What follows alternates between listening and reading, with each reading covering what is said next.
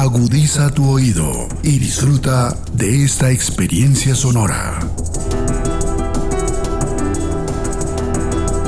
Este es un podcast Radio Unal.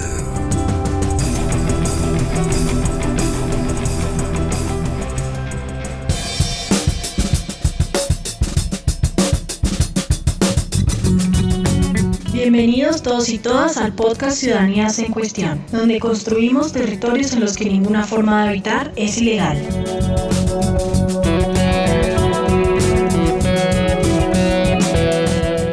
Nosotras somos Juanita y Valeria, sociólogas en formación, y en este episodio vamos a hablar un poco sobre la ciudad y la movilidad en ella desde las dos ruedas. Tienen muchos apodos en todo el mundo. Y no, no nos referimos a los motorizados. Hablamos de las bicicletas. O como se dice popularmente en Colombia, las burras. Inventada por Carl Friedrich von en 1817, esta noble máquina gana más adeptos cada día. Según la encuesta de percepción de riesgo vial del año 2019, en Bogotá el 22% de las personas afirma que la bicicleta es el mejor medio de transporte en la ciudad. Acá el tiempo promedio de viajes en bicicleta representa 39 minutos, mientras que en otros medios como el Transmilenio asciende a 45, lo cual hace nuevamente que esta alternativa de transporte se convierta en la predilecta para la movilidad de los y las bogotanas. Más allá de este proceso específico de movilidad que se ha vuelto cada vez más común en la capital, queremos preguntarnos por la forma en que diferentes cuerpos se inscriben en este proceso. ¿De qué forma varían las posibilidades de movilidad y de disfrute del derecho a la ciudad de acuerdo a la identidad de género? Para esto, el día de hoy hablamos con Tatiana Fernández Cuy, habitante de la localidad de Kennedy e integrante del colectivo Biciterritorializando.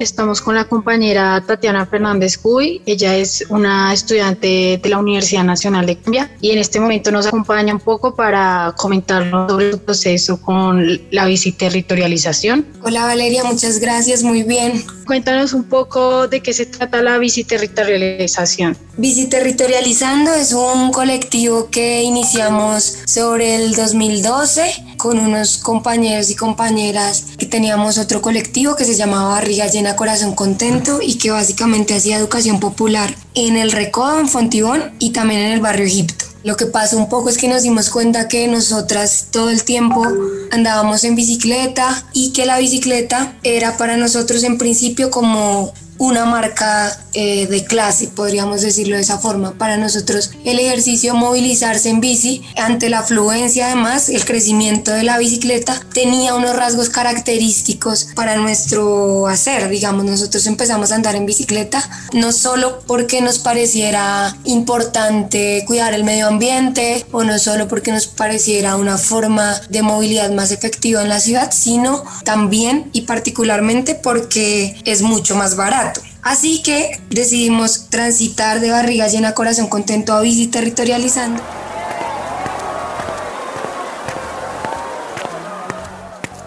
Ok, qué interesante, pero y entonces, por ejemplo, ¿por qué se consideraría que estos procesos de territorialización son tan importantes en Bogotá? Bueno, en principio porque mm, por la cantidad de viajes diarios en bicicleta, ¿no? Bogotá es una ciudad que se ha construido sobre todo los últimos 20 años en torno a la bicicleta y que desde hace muchos años atrás también, ¿no? La gran manifestación del pedal que se hizo en la, eh, hace más o menos unos 30 años da cuenta de eso. La, la, la búsqueda, por ejemplo, de la permanencia de la ciclovía, la cantidad de kilómetros que se han construido en la ciudad, da cuenta de la cantidad de, de flujo, ¿no? Eh, se estima más o menos que se hacen 800 mil viajes diarios en bicicleta. Eso es pues un montón de personas que para nosotros representan otras formas de construir la ciudad, porque el movilizarse en bicicleta nos da sin duda otra perspectiva de la ciudad, de las vías, de la movilidad, eh, de la seguridad, de la infraestructura pública.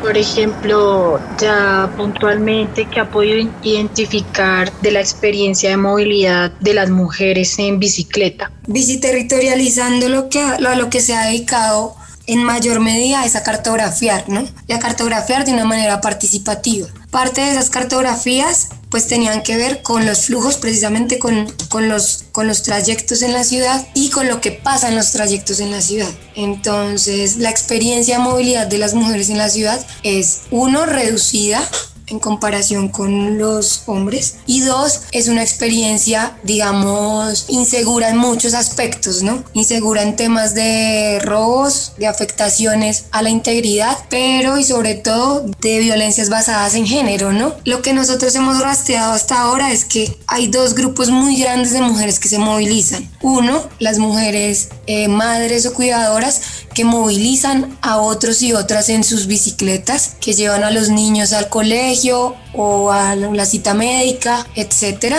Y dos, un grupo de mujeres, digamos, jóvenes que han optado por la bicicleta como un mecanismo en principio de transporte, pero también, digamos, de posicionamiento político frente a la ocupación del espacio público y frente a la ocupación del espacio público siendo mujer. Entonces la experiencia, claro que está mediada por unas violencias estructurales en principio, pero también por unas violencias cotidianas, pues que tienen que ver básicamente con el tema del acoso, pero también con temas de abuso, de cerramientos, eh, de inseguridad, que pues digamos reducen o impiden muchas veces que las mujeres eh, nos animemos a, a, usar, digamos, la bicicleta de manera permanente e individual, ¿no? Yo creo que eso podría decir un poco sobre la experiencia de las mujeres en la ciudad.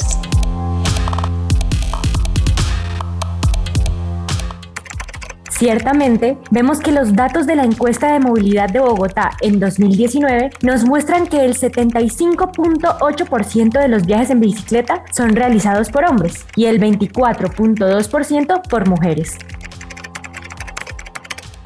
¿Qué conclusiones podría sacar del proceso general que han desarrollado allá en Patio Bonito o en general en, en Bogotá de la biciterritorialización? En principio que mm, que el movimiento por la bicicleta o que la bicicleta y los procesos de biciterritorialización, para nosotras en particular, por los sectores en los que hemos trabajado, es un proceso que parte de una necesidad estructural. Así como por eso tiene una marca particular, ¿no? La vinculación entre la territorialización como también una forma, digamos, histórica en la que han construido los territorios en los que nosotros desarrollamos nuestro trabajo, ¿no? Nosotros nos ubicamos en el suroccidente de la ciudad y la gente en el suroccidente de la ciudad tiene que movilizarse 16, 18, 20 kilómetros diarios de sur a norte en la mañana y de norte a sur en la tarde. Eso en principio. Lo segundo es la cantidad de personas que se mueven en bicicleta. Nosotros hicimos un piloto el año pasado en uno de los puntos que más mueve personas, que es la glorieta del Tintal, la glorieta de la Avenida Ciudad de Cali con, ah, con Avenida Américas. Y contamos en hora pico más o menos 100,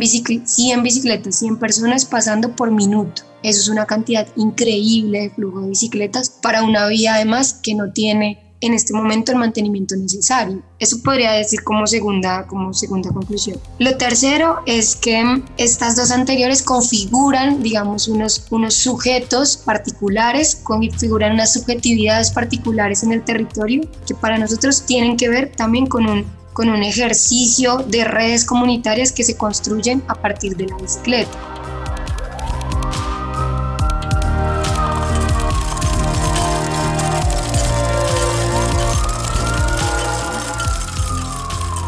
Esta, en definitiva, es una cuestión crucial. A la hora de observar nuevamente los datos, vemos que las localidades de origen y destino de la movilidad en bicicleta son las localidades ubicadas en la zona occidental de la ciudad y sobre todo al suroccidente. Aquellas que registran mayor cantidad de viajes en este medio de transporte son las localidades de Bosa, Kennedy y Fontibón, que presentan los mayores índices de viajes diarios realizados en bicicleta. Por otro lado, también se observa que los estratos que más se movilizan en bicicleta son el 1, 2 y 3, y se posiciona el estrato 2 con el que mayor trayectos realiza al representar el 10% del total de sus viajes hechos en bicicleta.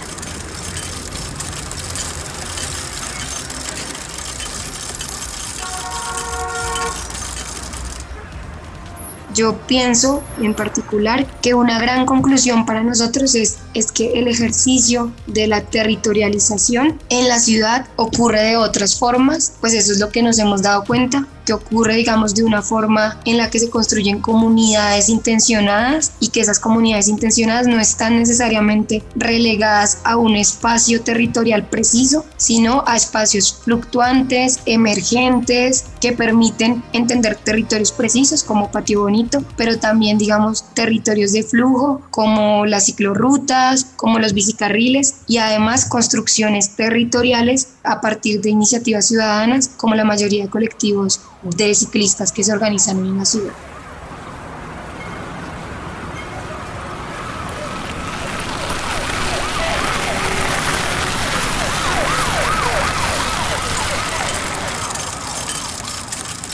En la actualidad, en la ciudad de Bogotá se cuentan más de 300 kilómetros de ciclorrutas, en ocasiones aumenta debido a la habilitación de ciclorrutas temporales en horas pico o bicicarriles paralelos a las calles y carreteras de la ciudad. Sin embargo, es necesario continuar avanzando en temas de seguridad vial para los y las biciusuarias.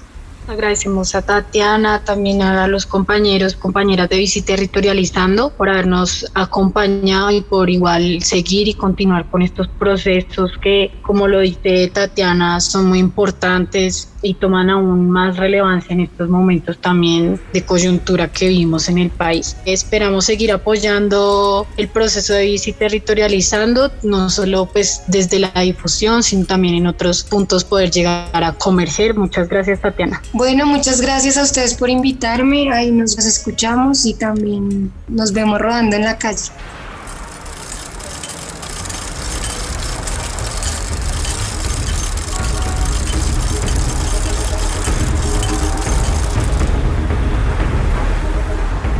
En definitiva, cada vez más vemos que la movilidad depende de condiciones de género y de clase, pero también implica decisiones políticas que abren alternativas para moverse de otras formas en una ciudad metropolitana, con problemas económicos, sociales y ambientales.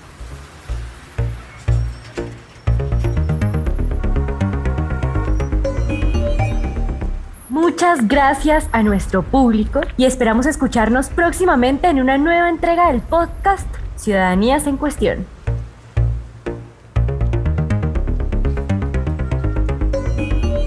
Este podcast contó con la dirección de Jenny Carolina Ramírez, profesora de Sociología de la Universidad Nacional de Colombia. Locución, Valeria Parra y Juanita Gudelo. Diseño de imagen, Lida Muñoz. Producción sonora, Edgar Huasca, con el apoyo de Nicolás Rojas.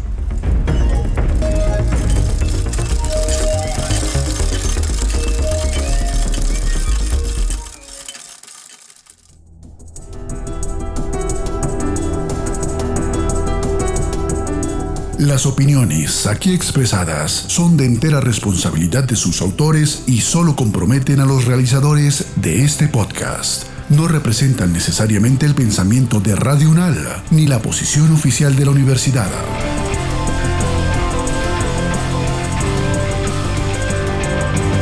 Este y otros podcasts en nuestro sitio web podcastradio.unal.edu.co.